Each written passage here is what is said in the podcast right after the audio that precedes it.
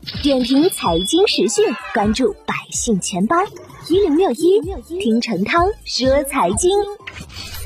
虎年春节一过，有关钱袋子的利好就不断，不少待遇提升，一些费用呢降低，涨钱降费，真金白银的利好，我们一起来看看。二零二二年，多个地区呢宣布提高最低工资标准。其中，深圳自二零二二年一月一日起，月最低工资标准上调至每月两千三百六十元。河南、福建、重庆也在近日宣布提高最低工资标准。最低工资标准上调有助于增加职工收入，特别是促进提高低收入职工的工资水平。同时，以最低工资挂钩的失业保险金、医疗期的病假工资。试用期的工资以及单位停工停业等情况下，职工的基本生活费也会随最低工资标准的提高而上涨。同时，多个省份宣布提高城乡居民基础养老金，其中呢，江苏城乡居民基本养老保险基础养老金省定最低标准由每月每人一百七十三元提高到一百八十七元，较上年增长百分之八。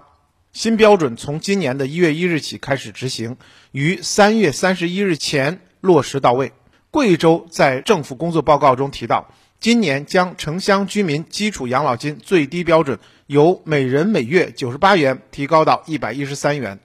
此外呢，退休人员的养老金也有望迎来上调。河北在政府工作报告中提出要提高退休人员基础养老金。上海提出。统筹提高养老金、医保、低保等社保待遇标准。从二零二二年开始，部分省份开始实施职工基本医保门诊共计保障改革，其中一项重要的内容就是提升门诊待遇水平，将更多门诊费用纳入医保报销。比如，广东职工医保普通门诊统筹不设起付标准。在职职工发生的政策范围内的医疗费用，一级以及以下医疗卫生机构支付比例不低于百分之六十，二级医疗卫生机构不低于百分之五十五，三级医疗卫生机构不低于百分之五十。退休人员支付比例适当提高。同时，银保监会近日发布了关于规范银行服务市场调节价管理的指导意见，鼓励适度减少账户管理及维护、低频低投入等服务项目收费。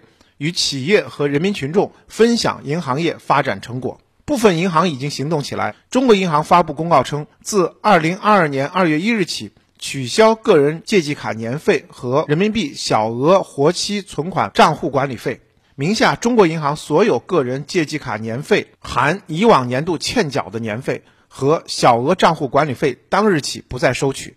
中国邮政储蓄银行也发布公告，调整部分服务项目。包括胖虎卡免收卡工本费、小额账户管理费、借记卡年费。另外呢，财政部表示，二零二二年要实施更大力度的减税降费，虎年的税费负担有望进一步减轻。